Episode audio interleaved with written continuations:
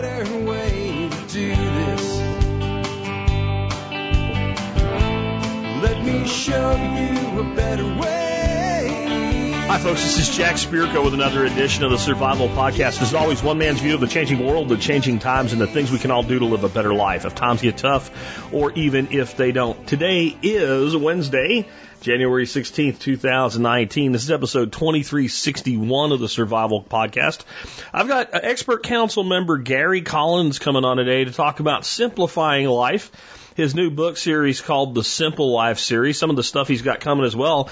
Going into the world of writing fiction, we're going to talk a little bit about social media. We're going to talk a little bit about securing your property. We're going to talk a little bit about entrepreneurship. We're going to talk a little bit about a lot of things, and we'll have Gary on in just a moment to do that. Before we do, though, let me uh, remind you of our two sponsors of the day. Sponsor today, number one today, is bulkammo.com. Bulk Ammo is where I go to get my ammo, and you should too. Now, the reason I say that is, let's say that you're like, you know, I really should kind of bulk up a little bit, pun intended, on, you know, uh, XYZ cartridge or caliber. And, uh, well, you know, it's Tuesday. Uh, this weekend, I'll get out to the store and see what they have. Or you just go to Bulk Ammo's website and order it. Probably be there in about two days before you even get to the weekend. The lightning fast shipping, excellent service, great pricing, and a gun without ammo, what is it? Overpriced club. So check out bulkammo.com today. Next up today, JM Bullion. You know, we just talked about the other precious metal, copper jacketed lead. How about the actual precious metals, silver and gold?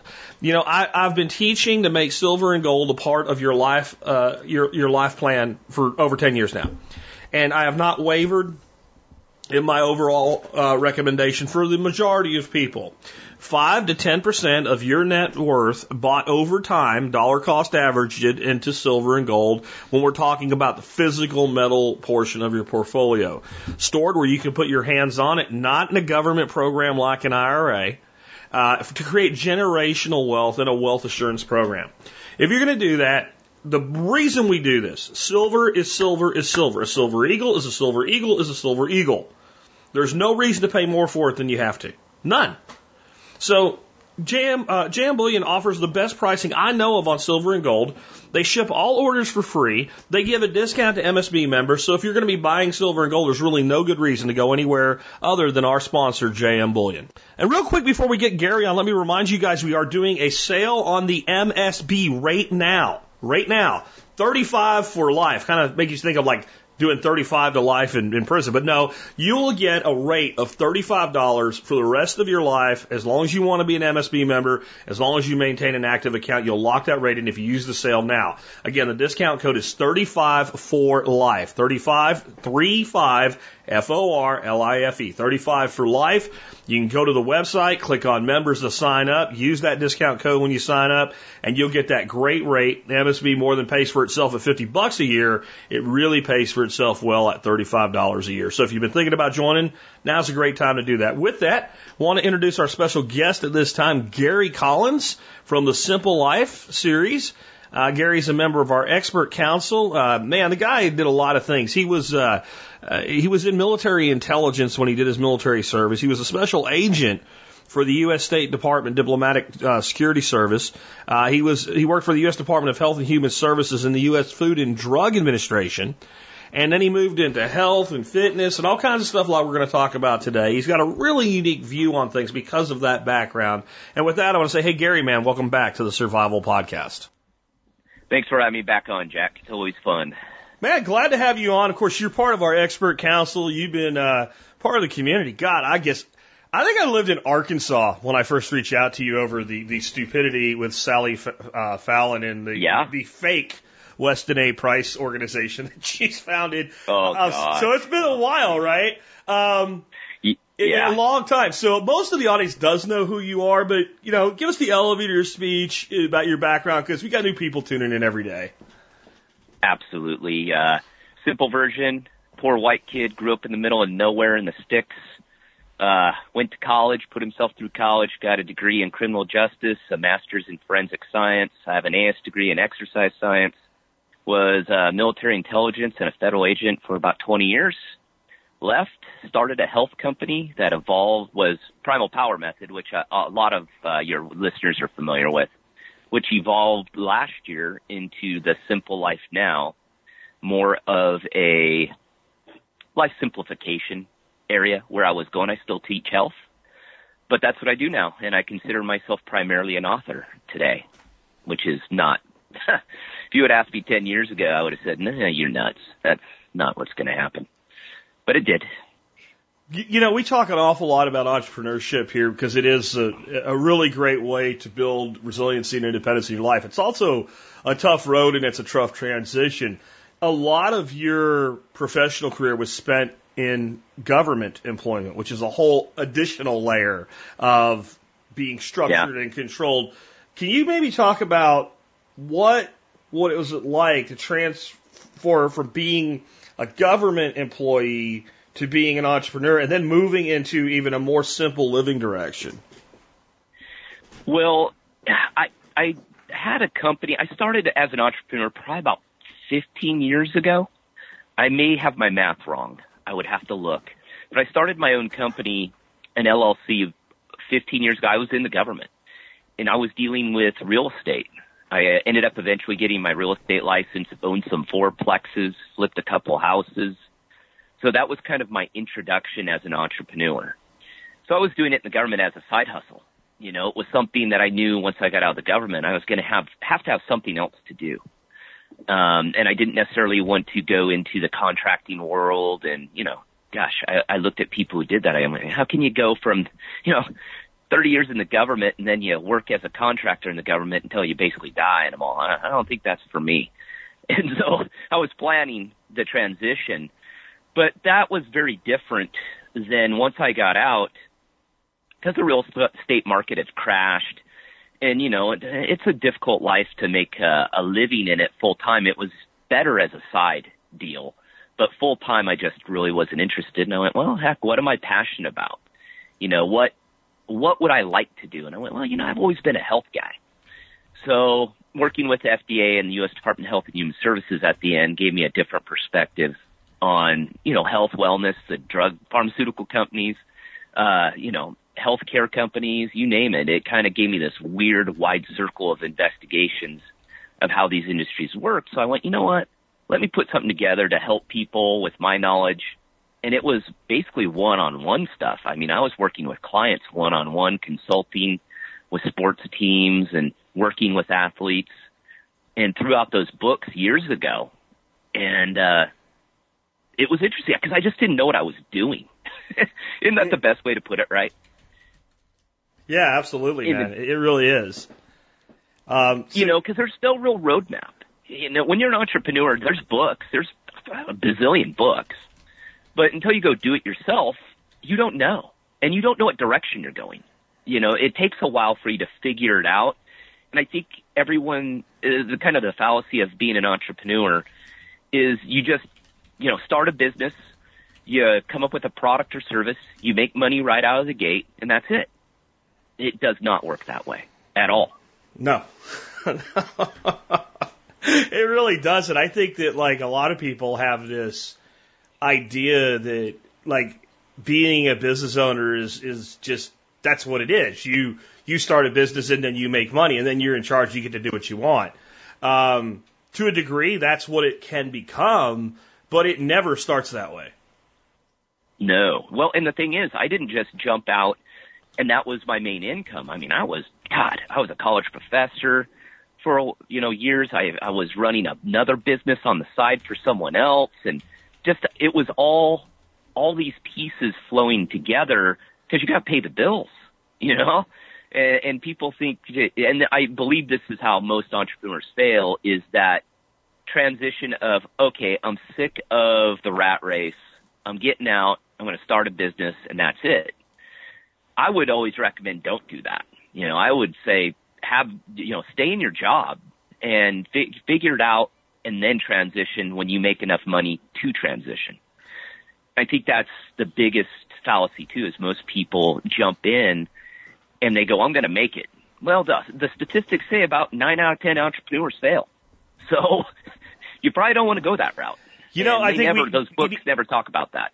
that that figure we need to look at a little little bit differently because it, it, it can be a lot more hopeful if we look at it the way the figure really is, nine out of ten businesses fail. True. Which yeah, which means point, yeah. you're you're probably going to fail at your first attempt. And that's why I love Yep. the concept of side hustles. I don't know if you caught, you know, the email or anything yesterday, but that's what we did the show on yesterday was side hustles. And the, the, the beauty with a side hustle is it's low to zero risk, right? It can, you might Yep. lose a couple hundred bucks. You might lose nothing. Uh, you might break even and just say, this sucks. I don't want to do this. Well, it's a good idea to figure that out before you write the FU letter to your boss or whatever.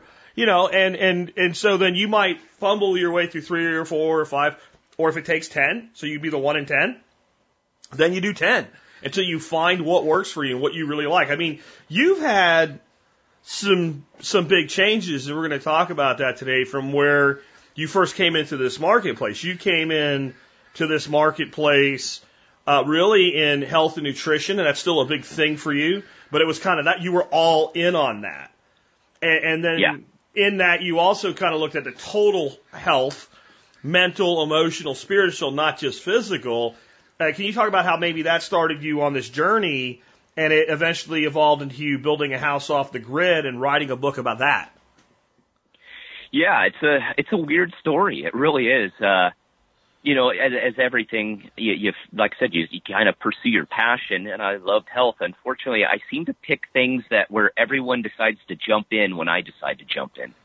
um, the health. I was a paleo primal. That's where I was going because that's what basically I had learned and used in my transition in health as being a former athlete. I thought I was doing everything right. Learned I was doing it all wrong. Changed my life and I've always been, you know, in touch with my inner hippie is the hmm. best way to put it. I'm I'm a kind of a combination, you know, I'm a right and left brain guy.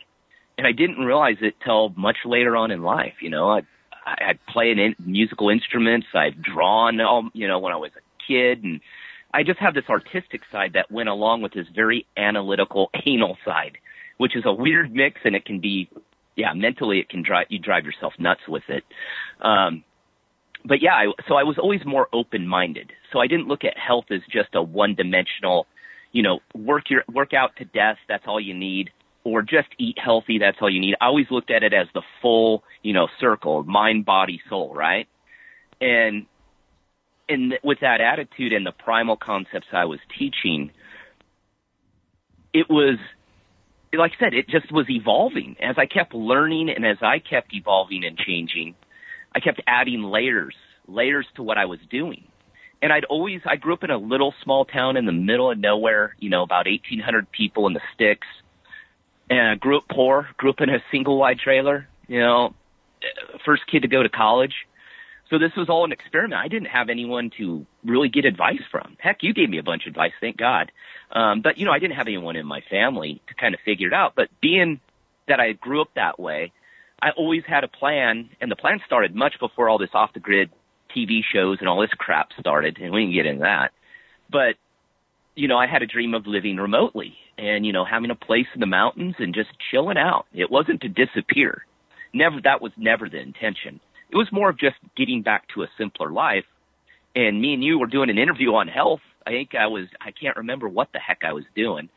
And you asked me, you go, what are you up to now? And I went, oh, I just bought 20 acres. I'm building a house off the grid. And you kind of went, what? Hold on a second. I haven't heard about this. Where'd this come from? And it started this whole new conversation. Well, after that interview, a ton of listeners and people emailed me about it. And I went, oh crap. I'm not even documenting this. you know, I've documented none of this. This is just a pure life passion thing. And I realized I better start documenting it. So I started documenting it in videos, blog posts, wrote everything down, and put the book together. And the book was new because the other books I'd done in the primal world were kind of thrown together for clients. You know, I, again, I didn't know what the heck I was doing. I threw them out there, no professional cover designer. You know, I had a good editor, so the material was halfway decent. You know, edited, cleaned, but it was rough. I, I just, I didn't realize that at the time what being an indie writer, and I wasn't really pursuing that. It was kind of a side deal to what I was already doing for information. And uh, so I put that book together, professional cover, did it differently, threw it out there, and the thing took off. Hmm. Uh, it took a while, it, but the thing was, it didn't just go hockey stick. You know, it was more. It, I put it out there. It was a slow grower again. Didn't know what the heck I was doing. No marketing background. Dumb as rocks in that world. And it took a while, but about six months, it took off. It just started taking off. And I'd always done a bunch of interviews. That was one of my strengths is for my business. I always did podcast interviews. I've always been comfortable doing them. Um, so that helped. And then a distributor found it on Amazon because it was doing well. And he goes, he goes, Hey, we like your book. And I went, oh, okay, whatever. It was an email. I almost deleted the email and I decided to call the guy. And it was a distribution slash publishing company that had been around forever. And ironically, specializes in vegan and vegetarian cookbooks. yeah, primal paleo. Hmm. Just speak to how those two, you know what I mean? It Yeah. was interesting. He goes, he goes, we don't care about your perspective on health. He goes, we're not, we're not dogmatic in that way. We like your off the grid stuff. We like your philosophy. We like what you're teaching. So I signed a deal for them to distribute it. Uh, the paperback version only. I own all the rights to everything still. And it kind of took me in a new direction. And the book kept growing. It's growing to this day. The book just keeps doing better and better. It's been out right now two years. And it's got still all the old primal power method stuff in it. And that kind of made me realize that as I'd evolved and as the business had evolved, my purpose had changed. It was Hmm. no longer just health and wellness, but it was truly about self-help, life simplification, do it yourself, self-reliance. It, it was all these pieces kind of flowing together as I was transitioning my life. It was coming through to the company side, you know, so it was happening organically. I wasn't forcing everything, but the message was getting confusing because it was primal paleo health and then an off the grid book. So to me, it made sense, but it didn't make sense. Um, to be honest with you, the paleo crowd, primal crowd, I, again, ironically, is really not into simple living and living off the grid. Mm. They're not. That's not their shtick. They, you know, the Sally Fallon crew, that's not their deal. That's just not their Well, deal, which the- is weird. The. Sally Fallon crew, um, uh, yeah, I. Yeah, I was we- thinking we about the real. I was thinking about the real, even the real paleo, like you know, the, the people that follow guys like Robb Wolf and stuff like that. That demographic is very young male, urban kind of, you know, I guess almost like the the the the, the late. I guess soon it'll be the 20s, so I don't know whether the teens version of what yuppies were in the 80s. Yeah, they're guys that go to the gym, they're into CrossFit, you know, uh, they're, they're, they're chasing girls at bars. They're not really into, let, let's go live in the middle of the mountains. No, which you would think would make sense, right? Yeah. If you're teaching primal and paleo, you would think that a simple life and simple living would be part of the concept. And it just wasn't. So I was kind of an oddball in that group in a way. And don't get me wrong, some of the people in there, uh, they love what I do. Sure. Um, but it was a minority. It wasn't a majority. So I realized I went, well, I'm kind of in the wrong demographic too. So it, it was really confusing, and I think the the followers were getting confused. So uh, in uh, February of 2018, last year, with the success of that book, I was getting ready to write the follow up, the RV living book, and I had the title for it. It was called The Simple Life. That was the main title. I didn't have. I had it. It was something RV living. I didn't even know yet. And I was on George Noory's show, um, Coast to Coast, and he loved the concept and the idea. And I kind of went, I got a bunch of emails on that one. I went, oh God, okay, now I'm really off into left field because this this stuff isn't meshing up together. And uh, I talked to another author, indie author, marketing guy, a friend of mine now, and he goes, I think you just need to rebrand. And I went, you know, I've been thinking that too. I went, I think I need, I'm, my whole thing's going in a different direction and I need to rip the band-aid off and fix this because the longer I let this drag out, the worse it's going to become. So I did it in basically four weeks. I transitioned the whole company, started another book series called The Simple Life, which is a separate series from the off the grid stuff. It ties in, but it's different. And, uh, basically, got, yeah, got a new domain, changed the website, changed the logo, changed everything. And it was the best. It was, I'm not going to lie, excruciating. It was super stressful. It was a risk. It was a gamble. but it was realizing that my life purpose had changed. And I actually have a chapter in the next book in the Simple Life series coming out that I dedicate to purpose and life purpose. And, uh, it's been nothing but positive since I did that change. Nothing but positive. So a little dumb luck. Yeah. Because if I wouldn't have written that off the grid book, I don't know what I would be doing. Sure. I have no idea. But I, I thought, I think, well, people will get out of that story is that it wasn't, sometimes it's good to be lucky, right? Instead of good. That's what it was. I mean, I never planned to write it. I had no idea that it was going to trend. And all of a sudden I caught everything at the perfect time. And not only that, but I wrote the book as an everyday Joe, right? I didn't go off into goofy land and, you know, Unabomber Ted Kaczynski world and talk about building a shack and ripping up all your credit cards and trying to get a false ID or went and disappear. That wasn't what I was doing. Not to, that there's anything wrong. That that's a perspective of off the grid that people think of. Sometimes they think disappearing, right? Mine was more of no, living a life more of simplicity off the grid, but you have one foot in, one foot out, so you can run a business successfully, but be able to get away, you know, be able to live a quieter life. And that's basically what I was doing and what I teach. I don't know, does that, I mean, does that make sense?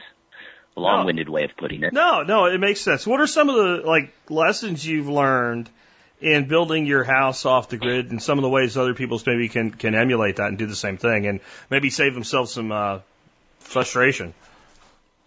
Well, and that's where the books come from. I just released Living Off the Grid, which is the follow-up to Going Off the Grid, and I have a workbook coming out that I, I'm really proud of the workbook. Because everything I try and teach in there is to save you money and time. That's the whole point. You know, I already did all the stupid stuff. I've already made all the mistakes. You know, I teach those as well. I say, hey, and and it, the thing about off the grid too is you have to realize it's your project. It's not my project. It's not Jeff's project or Jane's project. It's your project. So you're going to do it unique to how you want to do it. And that's the thing about living off the grid. It's not a cookie cutter house in a residential area. It's on its own.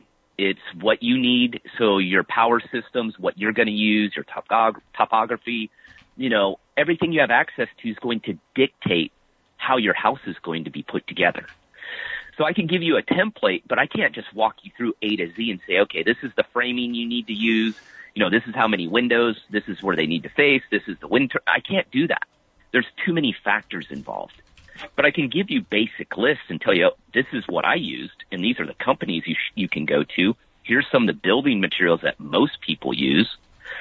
But the biggest lesson would be if you're going to, you know, be an entrepreneur or have your own business and do it and live the life, you know, live the life you want, it's going to cost you money.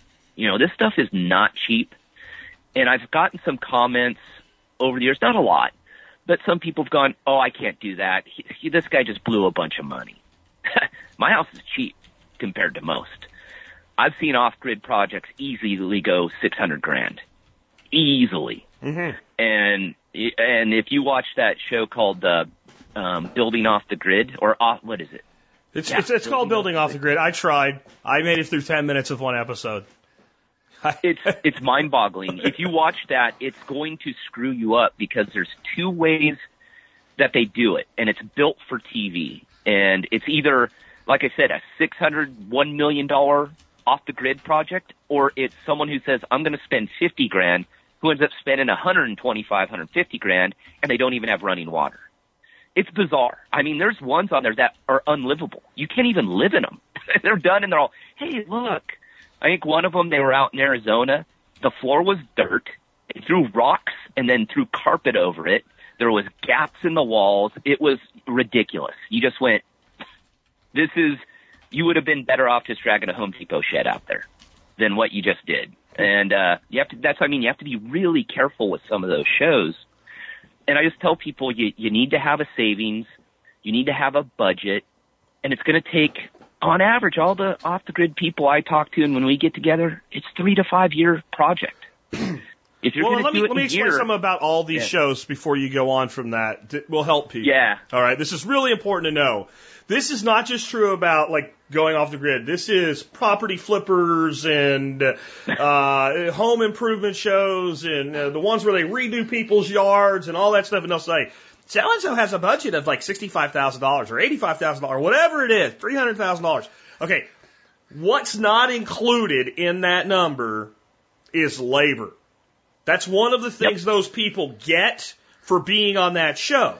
They, they, and the, because the people that are doing the work are being paid as actors on the show. So that's covered. So they're, they're, when they say that, that's how much all the stuff costs. And anybody that's run any kind of a significant construction project knows you generally have more into the labor than you do to the materials. The other thing they don't deal with, you got a Hollywood uh, crew out there. You got people being paid to be there. They all signed a contract to be there as part of the show. Even if they're in a regular world, they are contractors. They're not going to get a phone call, oh, I had to run over and take care of this customer. And they're not going to get a contractor to the point where he can't afford to buy the next set of materials and he's out hustling another job, suckering somebody out of his deposit so he can use it to buy your materials because you already spent your deposit to buy the last. None of that will ever happen in one of those shows because it's not freaking reality. And I said frickin', so I'm not going to mark it explicit if the people didn't hear that right. All right, it's not freaking reality. So anyway, go ahead, Gary. I just want to like that is something you got to understand because you look at this stuff and you're like, there is no way they remodeled that house for 120 thousand dollars. They didn't. Well, They did it for Well, 120,000 in material. That's what they did. it, well, not only that, but there's sponsors in there too. So the materials they're using, some of them they're getting for free because it's they're getting the the company's getting an advertising spot to give the materials to them for free.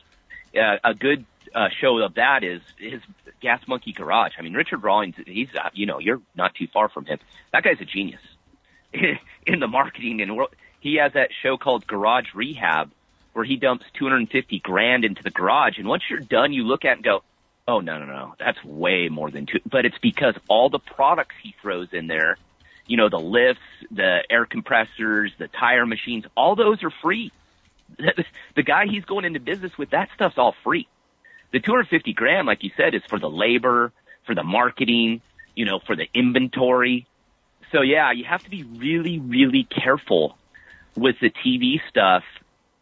And that's why I try and uh, this workbook that I did. Uh, I actually did this with Mother Earth News. Uh, this is my first non-traditional. This is my first traditional publishing book, and they really liked my stuff, and they got together, and that's what we decided. I said, hey, if we're going to do a book, I want to put something together, which I was going to do anyway, but I want it to be an A to Z far as how you go through the process.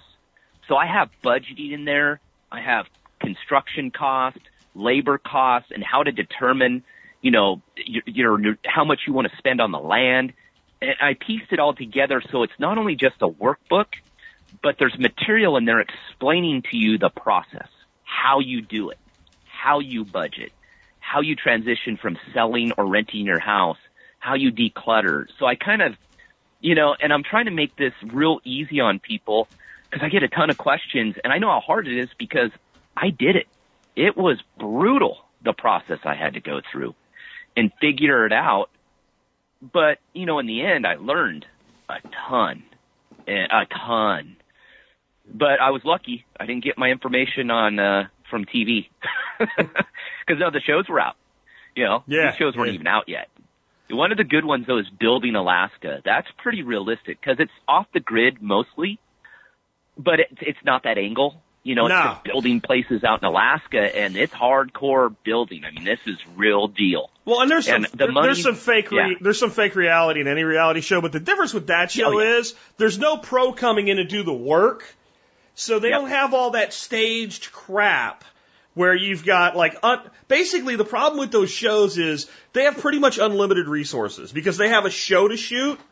So they have a budget for that show, and they'll spend every dime of that budget for that episode because they have to to get that episode done. Where the other show, there's some of that, but you know, there's they're not going to be able to make a phone call, call down to Home Depot, and have a truck come drop a bunch of stuff off. Oh, it's three to five grand to get a load out. Yeah, you know, Yeah. just to get a load. And I, I there is some, you know, shenanigans going on there too, because everyone I've ever watched, they run out of materials or they, and that's typical. I mean, that is reality. And they're doing multiple helicopter rides out and I'm all, man, this budget is not what they're saying. and I went, there's so much money, but they, the production company has to get the thing done. They have to get the project done. So, you know, it's once winter hits, no one's filming anything in Alaska. So they have the motivation to get the project done before the weather hits. Yeah. So yeah, it's, there's so much that goes into it. And that's why I think with these three books, I don't think there's anything else out there that gives you the, the whole process and, and gives you all the different pieces to the process, firsthand knowledge. You know, um, I've read some stuff of people who have done it, but a little differently. And Yeah. we all, like I said, we all do it differently. There's no right or wrong way. There really isn't. Um, it just depends. I'm going to change that. comfortable I'm going to change that for you. There's a lot of right ways. There are True, also wrong ways. There Yeah. are wrong ways. If you go bankrupt, you did it wrong. If your house falls down on your head, you did it wrong. But I know what you're saying. Basically, like, it's the old saying, right? There's more than one way to skin a cat. Well, not only that, but for me, and I think people really have who have been watching me through this whole process, and I've gotten some really, really kind words, which I greatly appreciate. And people emailing me and telling me how I changed their lives and how they they're starting their off the grid journey, and it, it's really rewarding in that way. But they also realize I talk about that it was a life choice. I actually put the business on the back burner in order to get the house done at that point in my life. Because I knew, I, I, also knew that life is balance. If I would have put the project off, it went full blown into the business side, the house was going to get pushed. And it could have, I could have still not even broken ground yet. So I had to make a decision. I had to make a decision on how I wanted to live my life and what took priority.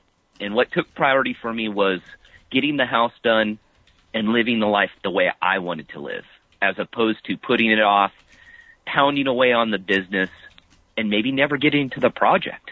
You know what I mean? I- It just, those are decisions you have to make. And like I said, there's no right or wrong answer.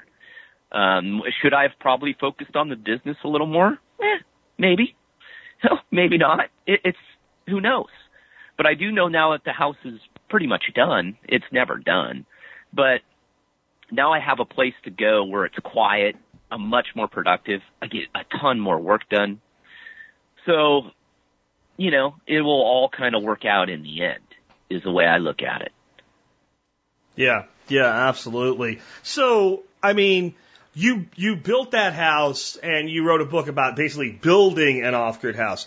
Once you built it, that, now you've actually got to do the living, and you kind of wrote some stuff up on living off the grid. Can you kind of talk about the difference there? I mean, like there's there's uh, and I guess really you're kind of doing both because you were kind of living in a camper RV. You've written about that as well, uh, and you're in Oh, that, do that. transitional stage. But now you've actually like you can actually go to your place now and stay there. What, what what's it like finally achieving that to where you got a real off grid home?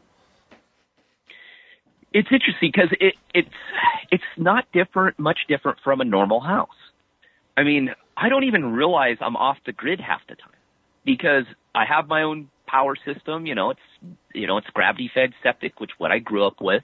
I have a well, which I grew up with. Um, there's not a big difference. You know, I just have to pay attention to you know the power that I use. But the technology has come so far that living off the grid you can live a normal life. I mean, 100% normal, like you're in a residential area as far as the house. You can have centralized heating, cooling if you want. You got to put up more, more power. You know, you have to put up more solar panels, you know, maybe more than one wind turbine or, you know, if you have hydro, however you're going to do it. But it's doable. I mean, it's fully doable now. The technology is, uh, it's a little hard sometimes because it's, it's complicated. I mean, some of my my you know my uh hardware, you know, it has software now. You know, back in the day all you had was an inverter, some uh you know, some uh marine batteries, and that was about it. You know, now this stuff is smart technology.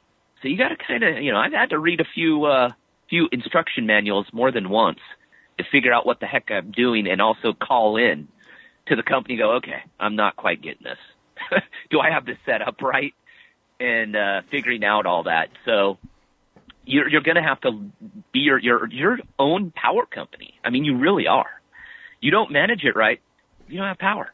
That's how it goes. And if it goes down, you don't have power.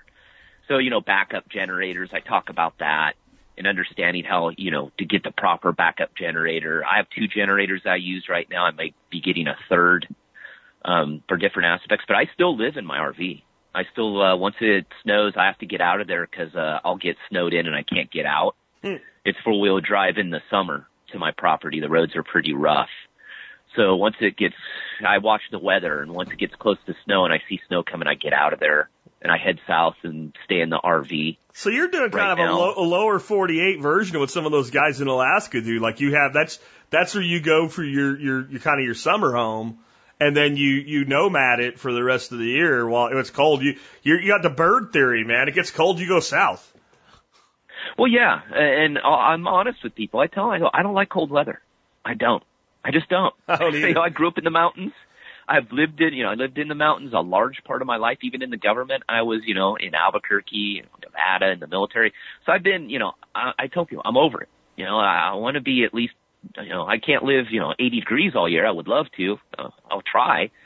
But I, I, up there, it's just, it's too difficult. It, it, I would literally, it's dangerous too, because my roads, I'd have to get a plow, um, and I'd have to plow everything. It just would be so much work that it's not worth it in the end. And that's my choice. You know, that was my choice, how I wanted to live. Again, most people will live all year off grid. I just decided not to do that. Um, I still don't know where I'm going. I, I'm still figuring out where the second half of my year is going to go. I don't know. I'm figuring it out but with the mi- business and and and setting it up remotely to where I run everything remotely, have problems like today. We had, you know, I have to do this on the phone. The internet connection is garbage Yeah. and has been all year. It wasn't last year. It is this year. I don't know why. And uh yet those are the things you have to deal with. You know, uh you have to feed yourself too. You know, you got to figure that out. You know, just because you live off the grid sounds great in theory, but how are you going to how are you going to pay the bills? You know, you still have to earn money.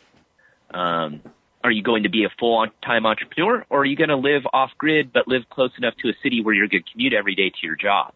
Yeah, we I mean like your your co your co member of the expert council, Sean Mills. It's exactly what he does. He has a job in engineering. Lives kind of in the sticks in, in Tennessee, but you know, five days a week, gets in the car, goes to work, does his job, goes back to his little cabin in the woods, happy as a clam. So it can be done, absolutely, either Oh, way. yeah. Oh yeah, and that's what I mean. No right or wrong way. It's let's say- whatever let's works say- for you. let's say you get really successful with all this you're doing, you get to the point where like, I'm not going to say you're, you're rolling like Hugh Hefner or nothing like that, but you know, you, you, you've got the financial means to, to do pretty much what you want. Um, do you ever see a point where, since you have this kind of, like the northern home, instead of being a nomad all, you know, like, are you going to use this nomad material at a time to kind of find places and then maybe find another place and build a second place where you kind of just go back and forth? I don't know. Um, that's where I'm at right now. I've I if you find some stupid places- ass, like you can't do this where you're at because they'll die up there, they'll freeze to death. But if you find some stupid ass that likes to live in the South when it's hot, you could you could you could Airbnb your your your southern home while you're living in the northern one. I could, and I thought of that, but it's so difficult. Yeah. Um, and the liability, uh, it's dangerous. Like I said, you know, it's dangerous enough in the summer for me. No, no, I- no, no, no. almost- You didn't understand me. Yeah. I'm saying if you built a second one in the South. Oh yeah, yeah. Right, then you Yeah. like somewhere Oh, yeah. like you, you go to Arizona and stuff like that. Sometimes like somewhere like it's going to be like a billion degrees in the in the summer, but there's people that actually like that. So like you had a second No. place, Yeah. right? Then then what I'm saying is when you're living up in Washington, you could be renting that other place out. That's what I intend to do. I've actually, I've, I've been looking for, oh, a couple years now, and I've narrowed it down to five places, um, different, multiple states, and I'm going to kind of decide in the next couple years. Um, a lot of it has to do with hunting, to be honest with you. Gotcha. Uh, my next place, uh, is got I have great hunting where I'm at, but unfortunately I leave before deer season. Hmm. So uh, I got I bought a bow uh, a year ago. Um, I can do a hornless. We have a new hornless season up there while I'm up there with bow, so that helps. But I'm looking. The second place is geared a lot towards hunting, big game, um, little. You know, I bird hunt and all that stuff up there and fish and all that good stuff. Um, so I'm kind of that's part of my requirement. And the other requirement is it's a small town. Um, I don't want to live. I, I'm I'm over the city living. I'm just over it. I can't do it anymore. Um, not that I don't go into cities. I just don't want to live in them. So I'm looking for you know kind of an in betweener. I guess you know five ten thousand people. Because my place up there is about two thousand. The town I'm attached to, and it's the biggest town in the county. So yeah, it's the adventure isn't done, and the books are coming. Uh, I've got a lot of books coming out in the next two years.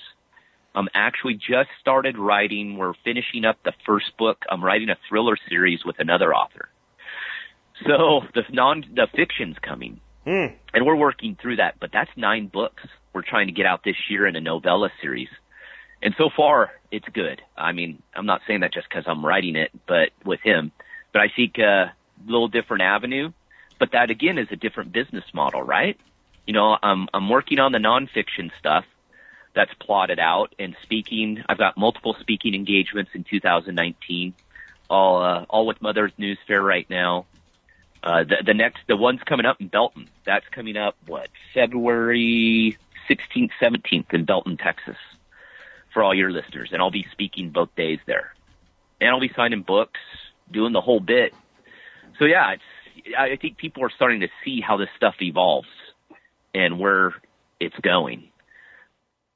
Yeah, Yeah. like I said, I might get down there this. I might get down there this year. I'm, I'm looking at seeing if I can make that work. Uh, everybody always talks about those things, and they seem pretty cool.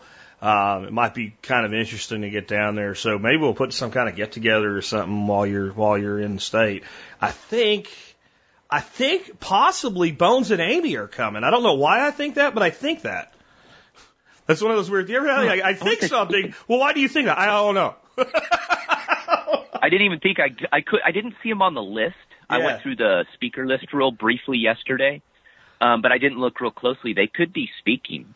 They might. Um, I think And you can stop by. Maybe Dorothy told me that. I I, I don't know. It's like, like it, it's in my head, and if it's not them, then somebody other than you is is going to be there. I knew you were going to be, but hmm, I have to figure that out. I'm running out of time. Yeah, it's not yeah. that far out. Well, no, and it's real easy. I mean, what I like about Mother Earth News and how they do things is they pick a small, a smaller town in between two large cities, basically. And it's fantastic. I mean, I went to my first one in uh, Oregon last year, and uh, my distributor, my book distributor, goes to them as well. So I went there and signed a bunch of books and did all that. And I, I can't, you know, I wouldn't be involved with them if I didn't believe in them. And I think people understand that about me too. Is I don't do anything just for money. Um, Uh, it's about a three I hour- have to believe it. Just about a two and a half, three hour drive for me. I, I may get down there. That's it's down by Temple. Yeah, you'd love it. I, I, honestly, the fairs are really cool, and the people are. It's our crowd. To be honest with you, I mean, that's what it is. And so everyone, you know, really nice, a lot of interesting products, and uh, Weston A. Price Foundation has a booth for you, Jack, that you Oh, can go to and sign up. It was it was funny. I, I could go ask them if if Weston A. Price's family uh, sanctions the work they're doing. Oh, we could get in a long story. I know all the intel on that. Unfortunately, we don't want to go there. it, let's just say the booth was very quiet when I was there. There wasn't a whole lot going on in that booth. So, yeah, it's uh, and I'll be answering. I'll be talking health off the grid and some life simplification. It's going to be a hodgepodge of stuff. And the good thing is I've worked it out with them that every event I do is going to be different. So I will not be giving the same spiel on every single one. And I'll gauge it. Uh, I'm one of those people I go by, you know me, Jack, and how I speak. Mm-hmm. I figure out what the people there are interested in instead of going off just a, a PowerPoint. I, I have always believed in that is get a survey up front to figure out where the people are. Say, hey, where are you at? What are you looking for? And I'll tailor tailor the material to who's there. I just think that's really important instead of running through something that a lot of people may not be interested in. So each one will be tailored to, to each location throughout the U.S. So I'll be changing them up. Awesome, man. And I, you know, that's what's one of the, the good things about public speaking when you actually have a group. You could tell if you're losing people at switch. It's one of the, like, it took me a while to get comfortable podcasting. I, I spent like, uh, probably 15 years of my life doing public speaking, uh, before I did this. And it was like, oh, this is a little weird. Cause I, I don't know if I am keeping people's attention or not. Because like when you see people like start No. to take their glasses off and look around, you're like, I need to change shit up or throw in a joke or whatever or get the audience involved somehow. If you're doing a podcast, you're like, I, I won't even know until tomorrow if anybody thought it sucked or not, you know, because it's going to go out later. Uh, so yeah, I think it's cool to be able to speak, you know, to groups and be able to adapt to them like that. Well, and I did a lot of public speaking when I first started. Um, when I opened my business up about eight years ago, it might even been longer now. God, it's been a while. And you know, and not only that, but I was comfortable because I did so many interviews in law enforcement. So I already could, you know, I wasn't. I call myself an extroverted introvert. You know, I have the ability. I like to quiet, lone time, but if I'm in front of people, I'm, I'm fairly comfortable speaking because of all that. So that's one of my strengths too, is getting out and uh, helping get the message out. So there's a whole side of speaking that I haven't quite got into yet. That's coming, and uh, I think the Simple Life series. I think people are really going to like that because I, I go from an A to Z on that too, but it's more of life choices and things we can do to make our life easier. Because the off the grid stuff is very specific for the most part and the Simple Life series is gonna it has health in it. You know, I kicked those two books out, but I've got eight books planned. Gotcha. The third one, like I said, is almost done, and that's called Decluttering Your Life. And I know decluttering's real hot right now. I didn't write it that way. This isn't about cleaning your closet. This is about actual the mental side and decluttering your life on the mental side. And, and there is some organization in there but that's the next book. I'm writing the financial freedom book right now. Uh, that will be the fourth book, and then there will be another health book after that. So I think people are gonna, no matter where you're at, I think the Simple Life series is gonna have something a little bit for everyone in wherever they're at in the journey, basically. Well, and entrepreneurially, And that- it makes sense to do series is because you'll find some people that love you and then they buy all your books, right? Whereas you have one, if you kind of take a one shot, you know, you you, you don't do that. You, you it, it goes and now that's it. So I think it's a really a good strategy from a business standpoint as well. And don't get me wrong, that was part of it. Uh, one-offs are tough. You do a one-off book, you know, it's out there by itself. And people may find it, but it may not relate to your other books either. You know what I mean? It, it, so the way things work now in book sales and indie, indie publishing is nutty world right now. Indie publishing has overtaken, uh, traditional publishing sales wise. It may have dipped back, but it was like 51, 49% of all books sold were by indie authors. So it's changing. So that means a lot of people are jumping in and writing books. So I had to learn really quick, and we've discussed this many times, you know, marketing. You know, it's the curse word of an entrepreneur, right? Especially in, you know, the artistic creative side. Yeah. You talk to, authors and you, you, do- you talk to someone who, you know, is, is really deep into the artistic side. You say, yeah, you, you know, you, you need to market this. And they look at you like, you just said that four letter word. I cannot believe it. Yeah. I'm an artist for Yeah. the love of God, you know, Yeah. and I had to learn that. You know, I've had to learn a lot of marketing and I've Well, taken, I think what uh, it is is some people once they create something, they're so proud of what they've created, and it can be fantastic. But you got to look at it Yeah. like this. Let's say somebody gave you a store, and to make you really happy, Gary, I give you a gun store. And it is a badass gun store. It's got everything from the tactical to the sporting. You got NVGs. It's all, it's got a range. It is the greatest gun store anybody ever had, and it's all yours. It's also in the middle of the desert, and no roads go by it. That's when you create something as an entrepreneur, especially in the day and age of everything being digital, or even if it's a physical product, somebody can get it through digital connection. That's what you have. You have this amazing thing, and there's no roads, there's no signs, and you got to build the road. That's what marketing is. You're building the roads and the signs by telling your story in different mediums. And until you do Yeah. that, you could have the next freaking Mona Lisa and you're a painter and it don't matter because don't nobody see it. So like, I don't do this anymore. I occasionally still have some misspellings and stuff because I'm doing 800,000 things a day and it's show notes. And if you don't like it, you can jam it in your ass. Prank, frankly, that's how I feel. Because I get up here, you know that you misspell stuff all the time. Yes, I do. And I'll spell something wrong when I respond to them. Um, but I used to build some of my marketing pages for internet marketing with misspellings on them. And Oh. when Google changed the algorithms so that they started doing auto correction for people, I stopped doing it. But back in the day, I'm talking like 2000 to 2006 ish, you could get tons of traffic by identifying commonly misspelled words. And I used to Oh. get people criticizing it, especially people that were writers. Like when they would come to us for marketing, and this is when I was back in my marketing days, right? And they would, and they're like, "Oh, but that is improper writing." I'm like, "What use is your proper writing if nobody reads it?" True. And they didn't have an answer for Well- that. And of course, as soon there's an there's an unprofessional thing there, right? But the person that found the page misspelled it too. That's why they found it. So I'm not thinking that person's going to be too harsh about it, right? So, but uh, uh, they had a point. So when when Google made changes, I think it was really around 2008. It kind of just it st- it became you know derivative. It wasn't worth doing anymore. We kind of killed off all the little you know little think of it like early viral marketing. These were these are these layups we could take. But that's the kind of the reason I even told that anecdote is it is the place where the creative person gets this stigma in their mind about marketing or sales. I don't know if you ever read Rich Dad Poor Dad series, but there's one part in it Yep. where he, meet- he meets this girl over in Malaysia or something that wants to be a best-selling uh, uh, writer, and she comes in and he tells her basically you should take a course in learning how to sell, and she gets Yeah. offended. She's offended Yep. that he would say such a thing. And he, she, he looks at her notes, and she had written Robert Kiyosaki, best selling author. And he pointed at it and he said, What does that say? And she didn't get it. And when she finally got it, he, he writes in his book, like, her eyes get like rage. And he's like, It says best selling author.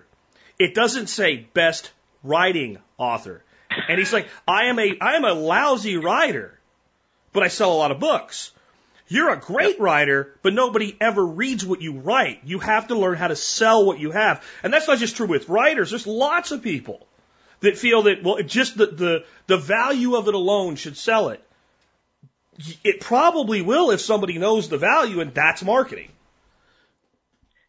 Absolutely, and I think that ties. You're, you're so right to tie that into the entrepreneurial side, because we we all struggle with that, and writers especially. And today's market for writing, if you're going to be an indie writer, even a, a traditionally published author, if you don't know marketing, you're dead. You are not going to make it. I will say that with 100% certainty. Uh, there are no unicorns. Um, all the big authors now, they they know marketing, and uh, it's interesting because yeah, it's Rich Dad Poor Dad. That whole series, I loved it because he did. He admitted he goes, "I'm no wordsmith," and I'm like, "Oh, good. I'm not either." it gives me hope, and I'm not either. I'm not a great writer. I don't edit my blog posts, and I just decide not to. Um, um, there's errors all throughout this, all of them, I'm sure, but I'm just trying to. It's to the people who follow me. You know, they're understanding that hey, I'm writing this to you guys. You know, if I got to go get it edited, polished, and all that, and then it's changed, and you know, it, it's such a process that I'm more about the information. I think everyone understands if there's a mistake in there, that's fine. You know, what I mean, the world's not going to end. You know, in the books, it's different. You know, I have, Yeah. you know, I have editors and try and clean it up, but there's people that won't even edit their books. Not a good decision. I will say that. Um, it's a very bad decision, but there's some people who do really well because their followers love their writing so much that they don't care about the mistakes. Yeah. But I wouldn't. I wouldn't, I wouldn't write mistakes into a book. I wouldn't put mistakes into a book on purpose anyway. Every once in a while something slips through. But yeah, you know, the, the, the, I, I- I'm, you know, like I said, that was something we did 10 years ago. Um, but there it's is still true s- though, Jack. Yeah, there's the That's stigma. still true to this day. On Yeah. keywords, yeah, a lot of keywords today, no matter what platform you're using, if you're smart, you're using misspelled keywords. probably with tagging, like in some of those platforms and stuff. Yeah. But uh, but anyway, um, like uh, you know, the anyway, I, I want to get back into more of what you wrote and what, what we're supposed to be talking about. Uh, can you talk about like in in, uh, in your living off the grid book? You have a chapter, for instance, you talk about how no trespassing signs don't work. Can, can you talk about Yeah. that? Yeah. I always have a chap- chapter or two that people go, your book was worth it just off that chapter alone. And I go, well, no one will talk about it. You know, if people seem to shy away from it, and you know me, I don't. I don't go out to offend people, but I'm a reality guy. If you don't know what you're getting into, what's the point of me trying to share it with you? You know what I mean? I, I don't, I don't want it all candy coated and nerf cornered. That does no one no good. And today, with the way our society is and the the me me focus, and we need to talk about health a little bit too, because I've got some information on that that I think we need to discuss. Um, people just don't care about other people's stuff and property rights, and I found that out the hard way uh, multiple times. I have, oh gosh, I probably got 20 no trespassing signs set up around my property, and I don't think any of them work. Uh, I've had to chase multiple people off, motorcycles, ATVs. I've had cars roll through on the back side of my property until I finally did that. I've got five gates up right now. I've gated every single entry point to my property off. And the the typical answer you're gonna get is I didn't see it. Huh. There's two of them. There's a no hunting and a no trespassing sign right on the tree. It's right in front of you. It's on the road. You cannot miss it. And it's kind of that attitude of, I don't know, that people just don't care. And they think just because they got a motorcycle or an ATV and there's a road that they're allowed to ride on it and tear stuff up. So I always tell people, not only that, but meth, you know, the opiate problem, it is epidemic right now. It is off the charts and it is everywhere. I don't care where you go. If you're going to live remotely, there's going to be meth heads around you. There is 100%. It's just the way it goes today. And meth heads love to scout. And what they do is they scout dirt roads where they know people live to see how far they can get and if anyone's going to stop them and if they can rip you off. Remember, I was in law enforcement. I know Mhm. meth heads. I know how they are. I grew up in a small town. I've been around them all my life. I know how they think. That's what they're thinking. And I talk about that, you know, people like that, it's pretty obvious. When you see the rotting teeth, um, the speed bumps on their face, that's a meth head.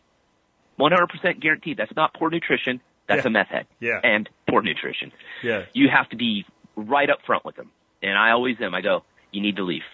And I had one guy I put in that, in that chapter kind of looked at me and went, well, this is a public road. I thought, and I went, you thought wrong. Yeah. It's a private road and you need to turn around and you need to leave. And I sat there and stared at him and he kind of was, you know, he was feeling me out. And he realized, okay, this guy might just run me over. I don't know what's going on here. And I go, I ain't leaving.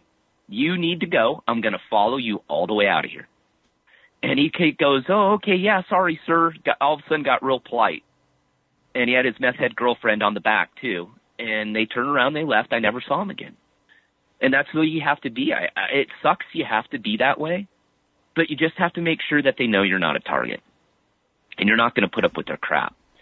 So the thing I recommend in there is, you know, you have to put up gates today and I Yeah. lock my gates behind me. So when I come up to my property, I open my gate, I go through because I made the mistake of once I put the lower gates in, I left one open and I'd go up to my property because I was up there during the day.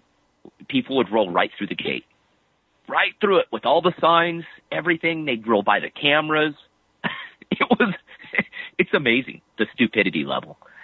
And, uh, that's one thing, you know, you're gonna have to deal with. And, and not only that, but if you're in a remote area like my area, not to say that everyone had bad intentions. It was a place like where I grew up. You rode your motorcycles through there. You knew people owned the land, but they weren't there. Or, you know, they were a neighbor and they said, I, I don't care. I don't use that 100 acres for anything. Knock yourself out. And, uh, so I had to deal with people who had ridden their motorcycles and ATVs up there for, you know, decades, families. You know, and they, they had to figure out, oh, okay, someone owns it now. Yeah, So we dealt with the we, we dealt with the same thing at my place in Arkansas. You know, we'd have people coming up there. My family's been hunting up here. Well, I'm sorry, right? That one guy owned it all and decided to turn it into a development, and we we own it now. There's and we that's what we ended up doing. We put up a gate, and we kept it locked at all times. And, and as far as signage, we started using a little bit more creative signage than no trespassing, because the Now I've got some creative ones. Right. The first thing a person says to you when when when you say they're trespassing and there's a they say I wasn't tra- I was lost. Right. They that's what they I was lost. Well, we put up a sign that said you're not lost, you're trespassing. Yep. Then one of my well, neighbors, but one of my neighbors got like a piece of like old plywood and wrote like in like really redneck looking language, it, it was with a red spray paint can, keep out or else. He was my neighbor. He was my neighbor. The first time I saw the sign, we're driving to my house. I got a little bit of a pit in my stomach, and I'm like, you know, you already kind of hear those uh, deliverance banjos going off when you're driving up here. That that kind of thing gets people's attention because gates in of themselves tend to keep honest people out. They don't keep dishonest people out. They inconvenience, slow down, and maybe send dishonest people somewhere else. But it also legitify, legitimizes you are not supposed to be here, and there's no damn way that you were confused that you were not supposed to be here. It's just the way the world is today. It's uh, it's amazing. Um, you know, but that's one of the downsides of living remotely. Now, like I said, I grew up that way, so I was already familiar with it. It wasn't like a complete shocker. I think today what I was shocked with was the disrespect level. When you're talking straight to them face to face and they're arguing with you and you're all, you do realize you're on my property right now. Right now, And you're this second. arguing with me. Yeah, this second, the kids who I got into it with a little bit, literally standing right in front of my camera, right Yeah. in front of, and I'm all, you guys cannot be this stupid. You really cannot be this stupid, and they are. And you know, it's just part of it, and you just deal with it. But the gates and the signs usually take care of it over time, and it's like anywhere. Heck, you, you can get ripped off in the city just as easy. It, it doesn't matter. You know, it's just one of those things. I think uh, the misconception is if you're out remotely, you know, everyone's, uh, you know, it's all puppy dogs and butterflies, and it's just not. There's just bad people everywhere, just like there's good people everywhere, and you just deal with it. Um, I think that chapter was pretty much uh, an eye opener. I got a couple people email me on that one, laughing, going, dealt with the exact same thing. You know, we went through the whole thing you just outlined, and I'm like, eh, you know, it's part of it. But I'd rather have people be aware of it before they go into it and put up the precautions, you know, get the gates up first. That was a mistake I made. I didn't get my gates up first. And, you know, now, you know, you kind of learned. Yeah. And yeah, it's not a big deal. know. That's what we know. It's like it ebbed and flowed, right? So like we had a problem, and it wasn't just us. It was the, all the neighbors. We all agreed like we we have a problem here. So we had that one neighbor that you always have, and unfortunately he was the next one down the road. He didn't want to be part of it. He didn't want to be part of the gate. And to make it worse, where my property ended on the other side of the road, he owned like another two feet. Two feet past my driveway entrance. So Oh, he didn't want the gate on his property. Yep. And so what we ended up doing, we put the gate at an angle.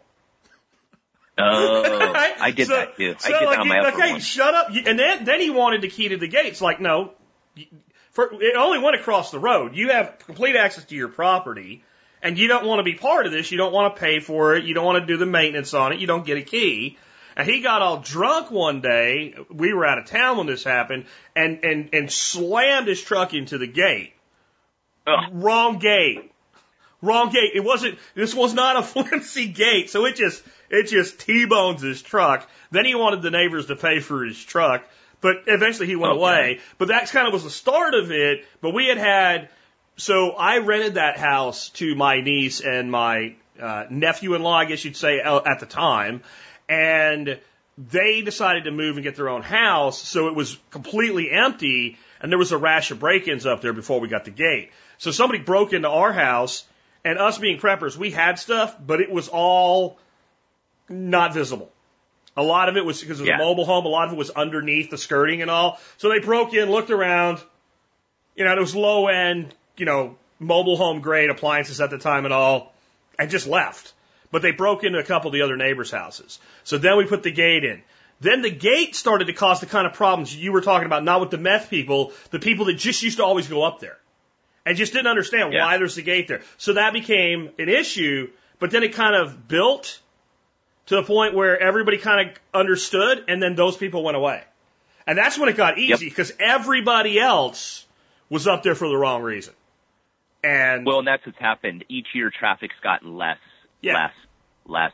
People are figuring it out.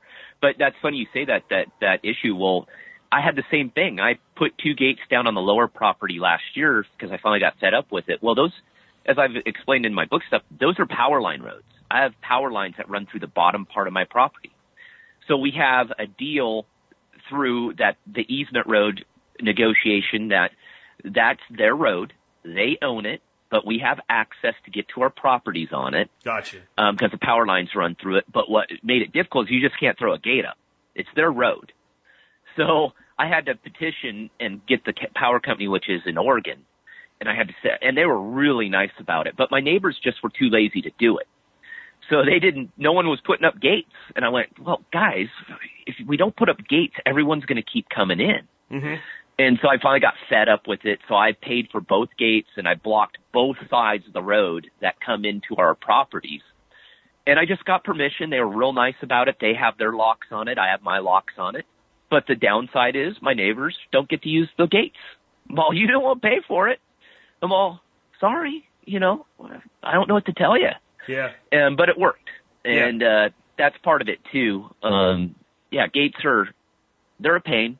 You know, I had to take time out, go buy them, drag them up there.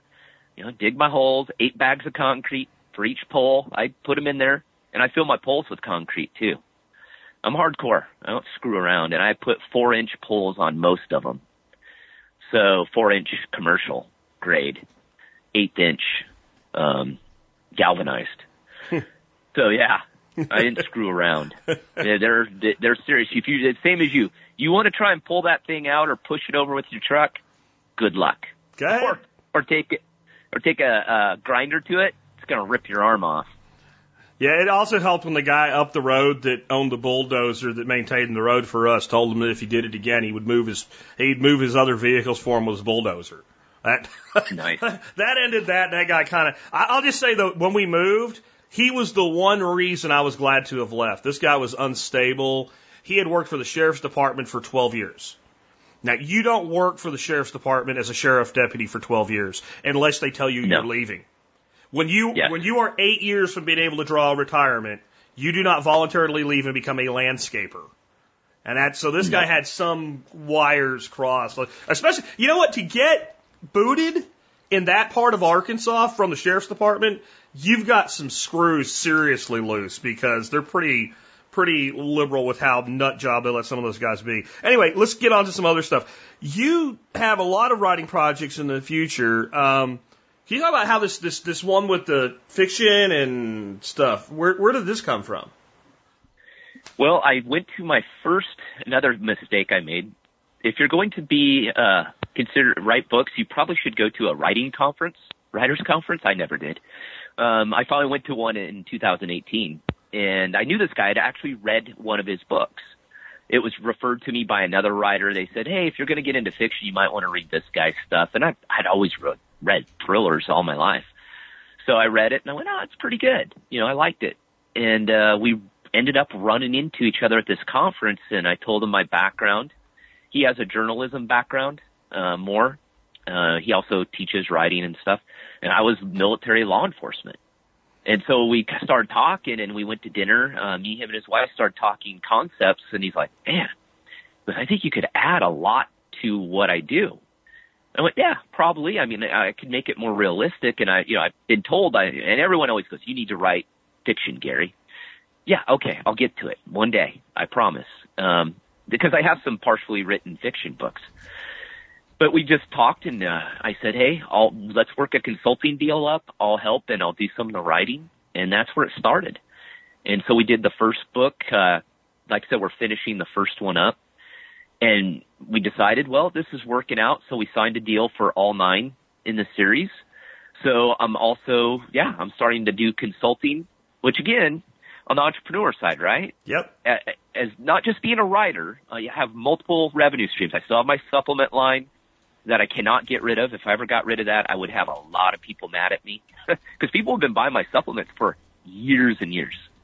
So that that's another re- revenue stream. But yeah, so now the consulting side, the technical consulting side of thrillers, you know, you know, maybe some military fiction stuff like that. So yeah, another project. Awesome, man. Awesome. So, um, let's real quick talk a little bit. You, you part of your simplification. You've kind of said, "I'm not doing the social media thing." How's how'd that come about, and how's that working out for you? Oh yeah, as you know, as all my followers know, I hate social media. Always have. I just don't like it. I don't get it. I don't understand it. I, I take that back. I used to like it in law enforcement because that's where I found all the people I needed to either interview or my suspects. I found them all on social media, hands down. it was so easy to find them. Um, but for me, it just, it's just not my thing. And on the business end, it's difficult. It's a balance. And a lot of people talk about, especially writers, is, you know, it's feed the beast and you got to decide how much time you can spend on social media, how much time writing. And so I just kind of decided I talked to another guy, uh, the, is actually the same marketing guy who I was talking about doing my switch. And I said, what do you think? I think I'm going to get rid of social media. He goes, do it. I went, okay. Like, uh, and it was an experiment. Don't get me wrong, but I was never real strong into it anyway, and I don't not use it at all. It's more of I don't really use it for the business. I use Pinterest because I actually have always enjoyed Pinterest. I like it. It's just easy. I post something, I'm done with it. People search there to get ideas, a lot of DIY stuff in there, so it fits my model and what I do. But yeah, Facebook, I just said no more. I'm over it. I'm done. And uh, I told everyone, I let everyone know, hey, if you want to stay in touch, you gotta you gotta follow the blog or and get on the email list. Sure. You know, that's how I'm doing everything is my email list. Because I, I my model too is I'm teaching a simplified life, right? Well, if I'm pounding away on social media every day, that kind of makes me a hypocrite of what I'm trying to teach. And I don't, I tell people, I, I don't tell them, hey, you need to ditch it, get rid of it. Even in the decluttering book, I have a whole chapter on social media and I mean, there might be a little few sharp edges in there, but for the most part, I say use it as a tool. You know, it's a tool. It's not just like TV. It's not something you sit in front of to waste time. If you're wasting that time, you should not be complaining that you're overweight, you don't feel good, you're depressed, and you don't like your life. I hate to say it that way, but the statistics eke that out that most Americans today are those. Okay, so what are you going to do about it? And part of it is, you know, you need to be careful with social media. And, and, you know, like I said, use it as a tool, and that's what I do. I use it as a tool here and there, but I'll tell you what, I don't regret it for a second. I think business wise, it set it'll set you back a little bit bit at first, but now I don't notice any difference. I really don't. Um, I was forcing myself to use something that you know I just really didn't like and didn't want to use. So I made a decision. You know, it was a rough one. Uh, I'm not going to lie. I lost a little sleep if I was making the right decision to do that. But in the end, it was a good decision for me. And, uh, like I was saying, uh, I would not recommend it for like fiction authors. I've talked to a bunch of fiction authors. I'm like, God, there's no way today, if you're an indie fiction author, you cannot use social media. I'll tell you, even the, even the big guys really like, um, I like Dan Brown's books. I am not really a big fiction reader, but I like Dan Brown's books because they're smart. They include an awful lot of validatable information, and he spins fiction out of truth and truth and symbolism. Yep. And what I like about him on Facebook, because you write a book like that, it takes a while, right? I mean, it's it's a book you can beat somebody to death with, and all the research and all that goes into them. So he has these huge gaps between his books. And so what does he post on Facebook mostly? Quotes from his books and pictures of his cats and his dogs. Right? And the, the cat, Winston the cat. I know the, the name of the dude's cat. Do you think I'm going to buy his next book when it comes out? Right? Of course. Right? So that's, that is a very effective way to use social media. And I'll tell you the truth. I read Origin. I don't need to read his quotes from it. I already know. So when I see his quotes come up, I don't even pay attention. But when he puts a picture of the cat and the cat took over the dog's bed, I'm like, oh, cool, look at that. And I don't, I don't sit around. I don't go like, hey, share it with my hundred thousand followers or nothing because they don't all like Dan Brown. But it stays in front of me, and I'm like, oh, Dan's cool. My kind of dude. My Yeah. cat, my Yeah. cat steals my dog's bed too. You know? Well, and and that's the thing for me too is I, I've always been very good. I've always told everyone, and I, I emphasize. I said, you know, I still respond to all my email. yeah. I go, it's tougher. It gets tougher and tougher. But what I realized too is for what I was doing, it was, oh gosh, I don't want to come out but it was weeding out the people who weren't really loyal. I Gotcha. guess is the best way to put it that my loyal followers know that if th- they email me or post a comment on my blog, I'll answer it. Unless it's really stupid. I've said that. If you don't hear from me, I wasn't rather I wasn't rather entertained by your comment Yeah. and I didn't feel I needed to, to respond On to, to it. it. Okay. Okay. Yeah. And so everyone's really good. What I noticed too with what I teach and how I teach is people are very generous because they're trying to do the same thing. So they know, and I've been guilty, trust me, I've been guilty of it too, of reaching out to someone and going, oh, I just bugged that person. Why'd I do that? And what it does is it, it, it get, they know that, hey, Gary's busy.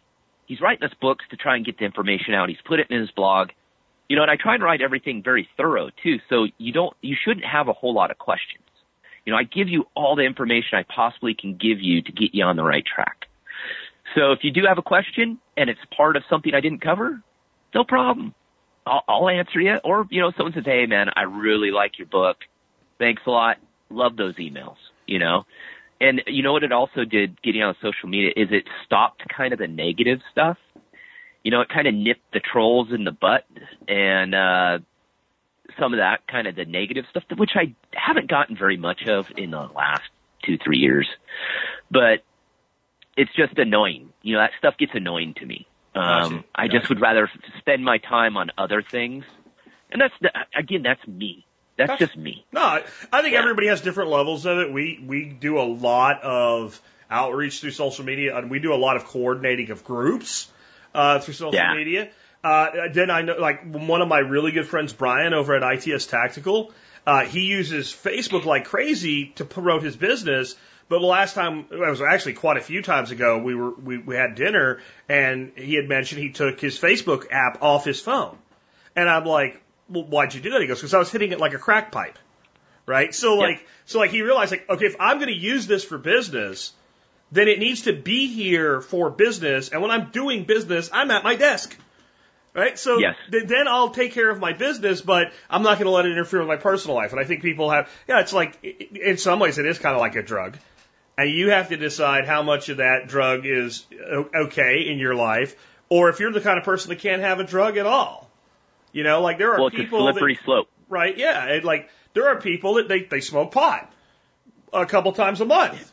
It doesn't really interfere with their life at all. There are people that they use cannabis because they have you know physical pain and it helps them sleep. And then there's people that smoke cannabis or use now they use the vape shit, which I think is so much more dangerous long term. Um, but they the, they wake up and the first thing they do in the morning is get stoned. Yep. Oh, okay, yeah. you can't have it at all, right? And it doesn't matter Yep, if it's yep. alcohol. There's people that are addicted to porn. It's not about the thing; it's about the individual. And then does it fit your life? You know that that's and we all have to figure that out for ourselves. But okay, so productivity. Yeah, it's and that's what it boils down to, and that's like my phone. You'll like this. My phone, my iPhone, for some reason I have no idea why, just stopped giving me audible alerts for texts. Okay, my I wife has that problem. Tech support. I've ta- I've talked to everyone. I've reset everything. Yeah. I've rebooted. I've removed. I've done. It just will not notify me when I get a text. Audible. Gotcha. And Vibe won't do either one. And you know what I've realized over the last year? I don't want it to do that anymore. I, I want it to be quiet. I'll, I'll look at it when I get to it, and yeah, I, and that's what happens. And I do a lot of texting from my my MacBook now. I so that means if I'm I'm working, a I can text super fast, and I use it. Usually, it's business related, and it's going back and forth because we don't have time to do a phone call. It's like a quick question, and I've noticed that again, it's a tool, and I've learned that I was I was a little crack addict too to texting a little bit. You know, I'd get them and I'd have to respond right away because that's how I am. I'm wired to where I I don't like to leave people waiting, just like I don't like owing money to anyone. Yeah. I I will yeah, I just two things that I'm really anal about. Yeah, I mean, like And I, so, batch, yeah. I batch my emails three times a day, so it just waits until it's the next time to do a batch r- run of my email. And on the weekends, I do it once. And so every once, I, I generally start with the newest email instead of the oldest. And I do that because sometimes somebody will send you something and then they solve the whole problem themselves and say, "Don't worry." So that way, I don't waste my time helping somebody when they already figured it out. But what happens inevitably is when I sit down and batch that email, somebody sent me a customer email, service email like one minute ago. And I'm like, on it, boom, here. And they're like, wow, that was great. I'm like, and I email them back, do not get to where you expect this. You got Yeah. lucky. You got, because I don't want to set an expectation I'm not going to meet. I am fine with setting my expectation to jump two feet and then jumping four. I'm fine with that. I am not fine setting my expectation I'm going to jump four feet and then consistently doing two because the customer has a right to reasonable expectations. I think if you get a same day response from a one man show, you're good. But don't don't don't expect that you're always going to get a one minute response. That's for sure. Well, and I took the phone number off. Oh gosh, probably three years ago, Okay. uh, maybe two years ago, because I had a customer service line. Um, and, and I, you know what? The majority of the calls were were friggin' uh, marketers. And they're just pounding the line nonstop. And I went, okay, okay, I got to get over. See, my that's Yeah. my Audible one on my MacBook, but Yeah. it's all shut down. That one works. Yeah. My phone one doesn't. crazy. And uh but I took it off and I went, oof, boy, this is a rough one because people are going to come to my site. And the only, I say it right on there, if you have a problem, you need to email me and fill out the form. But I'll respond within 24 hours. And I usually respond within an hour most of the time if it's a customer service issue, but I only, I don't get that many. I put, I've spent years putting all this stuff together. And I think that's what people have to understand too is that what I do is unique to what I do, but I had to build it to that point. And I do lose growth with some of the things that I do. But they're, again, they're life choices, not just business choices. And I'm okay with that. I had to decide that by giving up social media for the most part, that that revenue stream of any sort was going to die. So I have to make it up either somewhere else or I'm okay with not getting that revenue stream but having the free time, right? That's all I can do.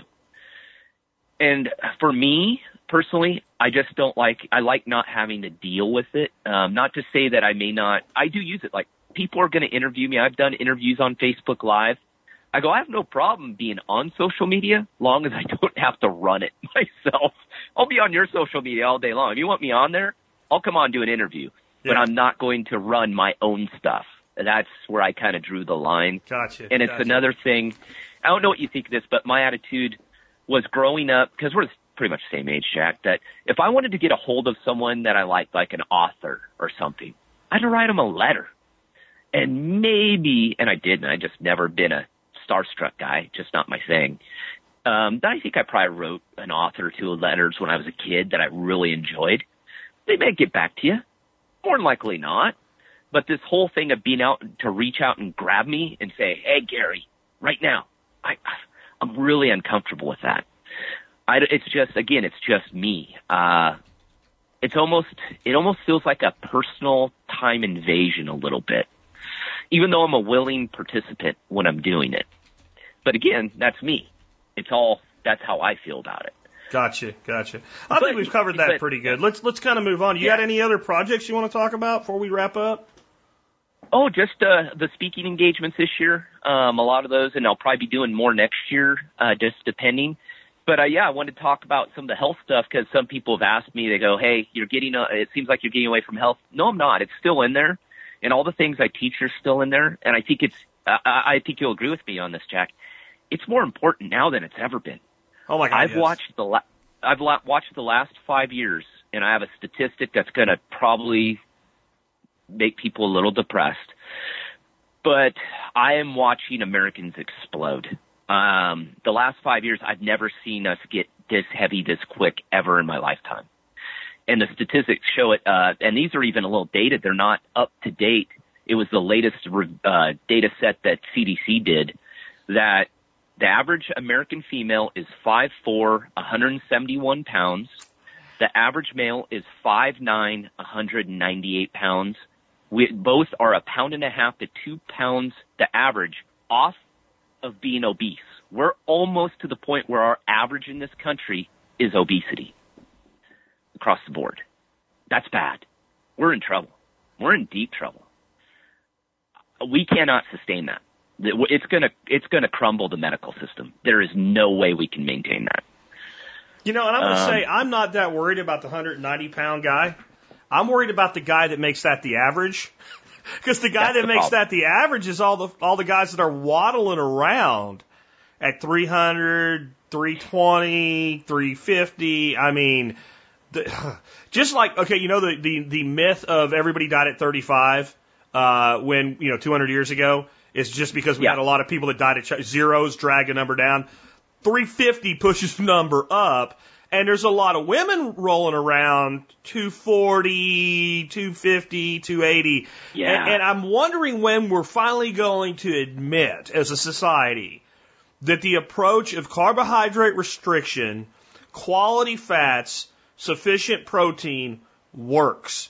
Because I'm seeing yep. person after person after person going, don't tell me this shit doesn't work, because here's me last year and here's me now. You know that do, you don't know because you don't do social media. Doing this 10 year challenge thing. What, how, you know, how has the last 10 years hit you on Facebook right now? And I'm not going to do it because I think it's just so they can up their facial recognition stuff. But, um, I, I look at mine and I go, well, shit, mine looks good. Right. Mine, 10 years ago, I was 260 odd pounds and I looked like crap. And, and now I feel like I look damn good. And I wish I could say that I stick to it 100%. I don't. But I know that it works, and I know when I go off the reservation, immediately it impacts my health. And before I start putting weight back on, my joints start hurting. All these problems that I had my whole yep. life that are gone start to come back. And so it's not just weight. It's a, it's a myriad of health issues that, that this type of eating addresses. And it's, it's, it's also not just what we teach and what we believe about that type of diet. We didn't have all these fat people when our grandparents were eating toast with their bacon every day. We, we just didn't. When I was in school, like you said, we're close to the same age. There wasn't fat kids. There was uh-uh. a fat kid, right? There yep. was a fat kid in schools. That's all there was. And I remember the fat kid in my school was a guy named Jason, and he always used to claim he didn't he didn't know why he was fat. And one day we went to his house, and he pulls out like two packs of hot dogs. So he thinks he's going to make. There's like ten of us there. He throws them on the grill. He's making everybody hot dogs. That guy took a ham fist, grabbed five hot dogs off the grill, scalding hot with his fat hand. He couldn't even feel it. Shoved it in a roll of bread and rolled one piece of bread around that many hot dogs and started hammering it. And I went, oh, gee, I know why he's fat. But that's what it used to be oh, yeah. to be fat. We have screwed the food up. The high fructose corn syrup. I don't want to go, we need to wrap up. I don't want to go too big into a rant. But it's not just carbohydrates. It's just, and I think you'd agree with this, when you take the primal paleo approach, all that crap ends up going to the wayside, not, even if you didn't intend to. Because when you're like, well, can I eat that? No. Can I eat that? No. Can I eat that? No. Can I eat that? So I can't eat that. So I think that like, you know, there are people like you can't eat bread at all. I know you can't. My wife, it, now that she's off it, it tears her stomach up. She has one piece of bread.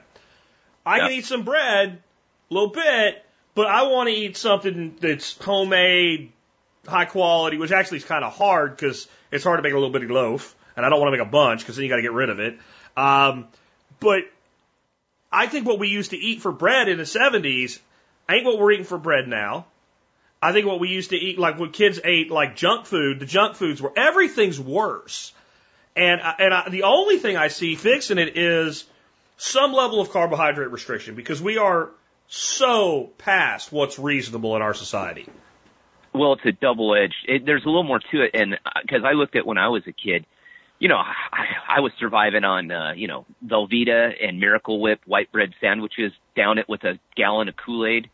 But the thing was, we were, from the moment I peeled an eye open till it got dark, I was burning through any piece of, any piece of nutrition I got through that day, which wasn't a lot sometimes. Uh, we just were outside and exercised nonstop. So today, it's over 25% of Americans get zero exercise. I mean, they don't even walk. They do nothing. So you have that factor and the other 75%, you know, or 70% aren't getting much, if any. And then we get, you know, I, I always harp on this. I go, you know, I always talk to someone and they go, oh, I'm, I'm following Oprah. I'm trying to, oh, why are you following Oprah? Oprah has had weight problems her oh, entire Oh, yeah. life. That She's is the fattest weight loss advocate I've ever seen. And, and I'll tell you what, billionaires, if they don't want to be fat, have no excuse. Because you can have a personal chef prepare exactly what you want and provide, like, you have no excuse. None. Well, and the thing is, that, what she, you know, I mean, she's a very smart businesswoman. She bought into Weight Watchers not to lose weight or help people lose weight. She did it to get richer. I hate to be that way about No, it, it's true. but I've met Oprah. She's a nice lady. I met her years ago when I was in the State Department. But I would not be getting my health advice from Oprah, just like I wouldn't be getting my psychological advice from uh, Dr. Phil. You know, you you have to use your head, and I've always talked about this. Me and you have talked about it.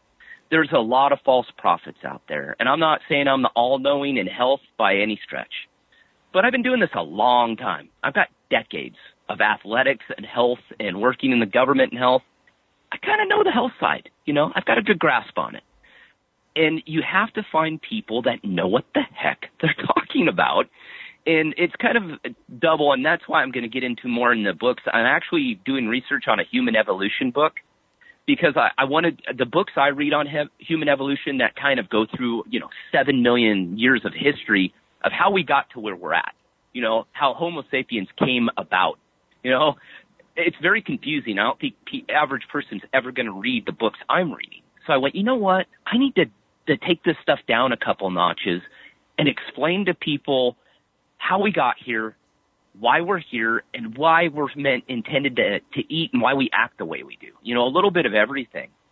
And it's going to be a pretty interesting book. It won't probably fall into the Simple Life series. It's probably going to be a one-off. But it's the fact that we just have lost touch with who we are and where we came from. We always think of ourselves as an apex predator and smarter than anything else on the planet, and that's just not true.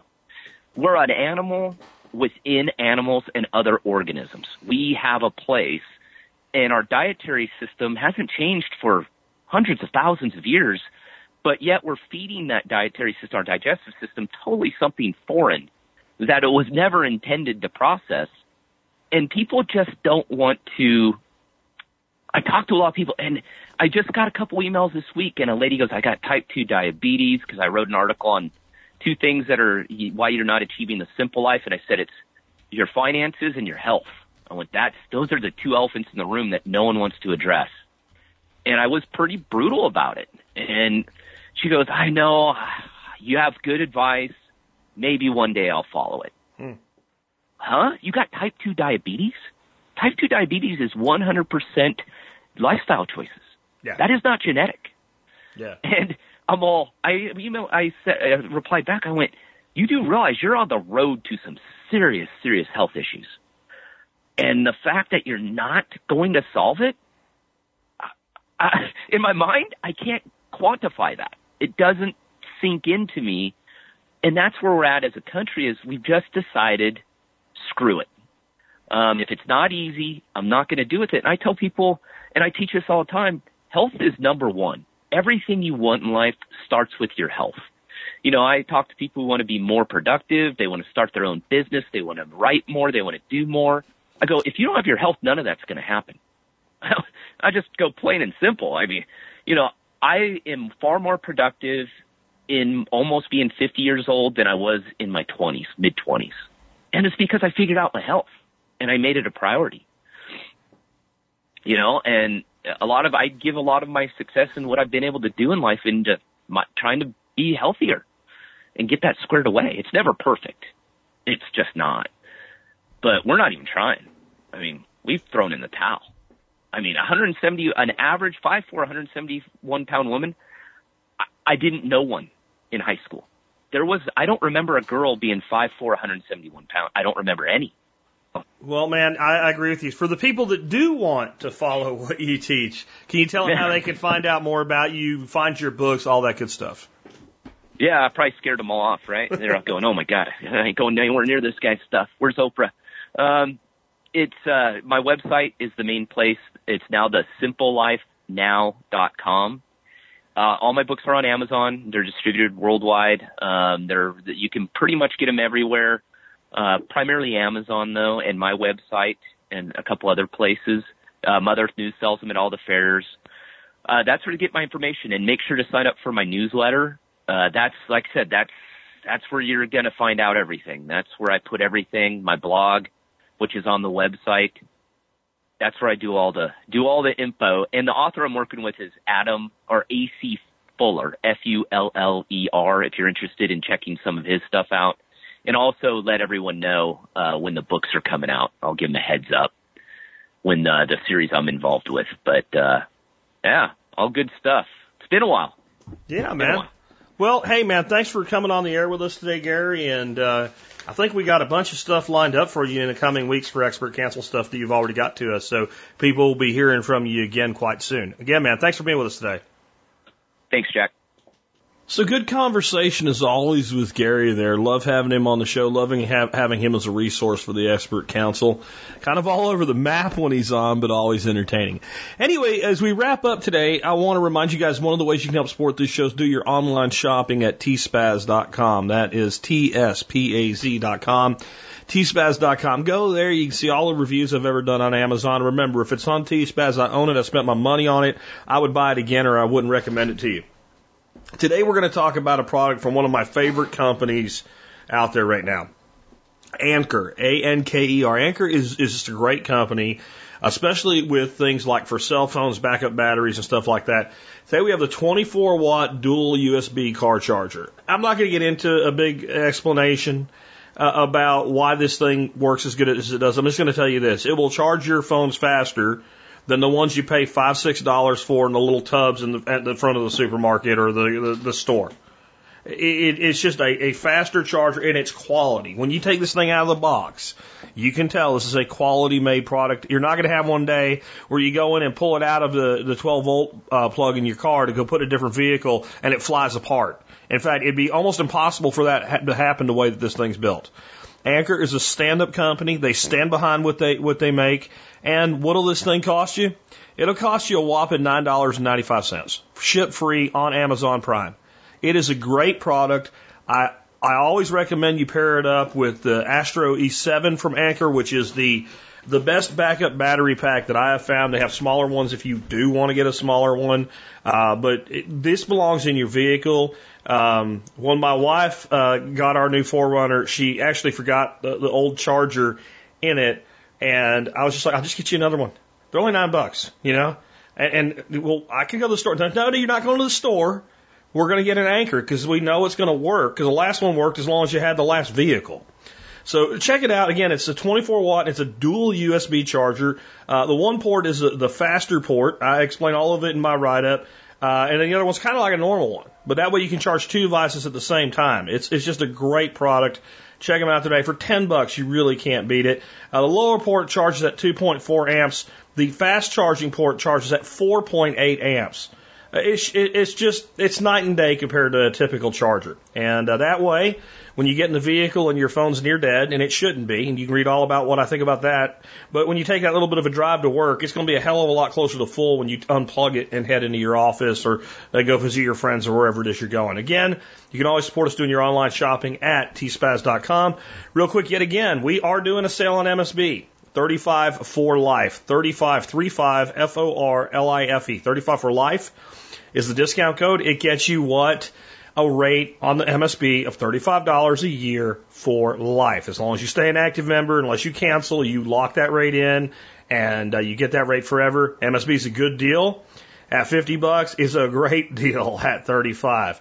And I only had one person take me up on a lifetime membership yesterday.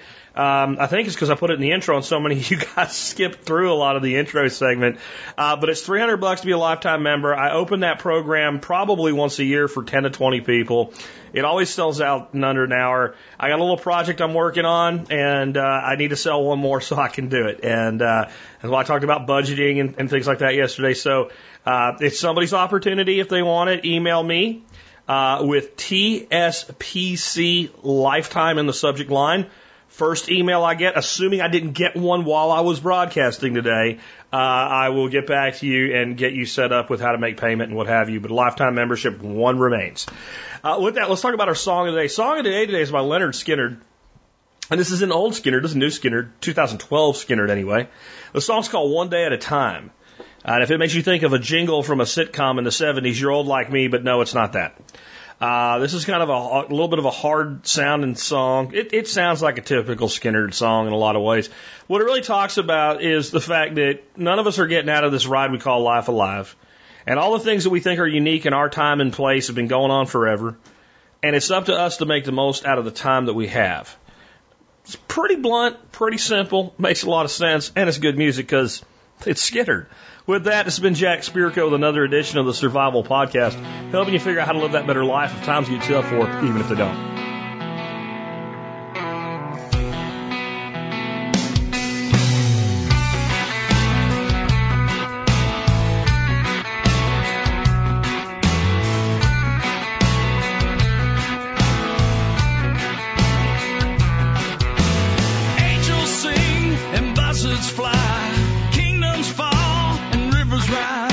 It's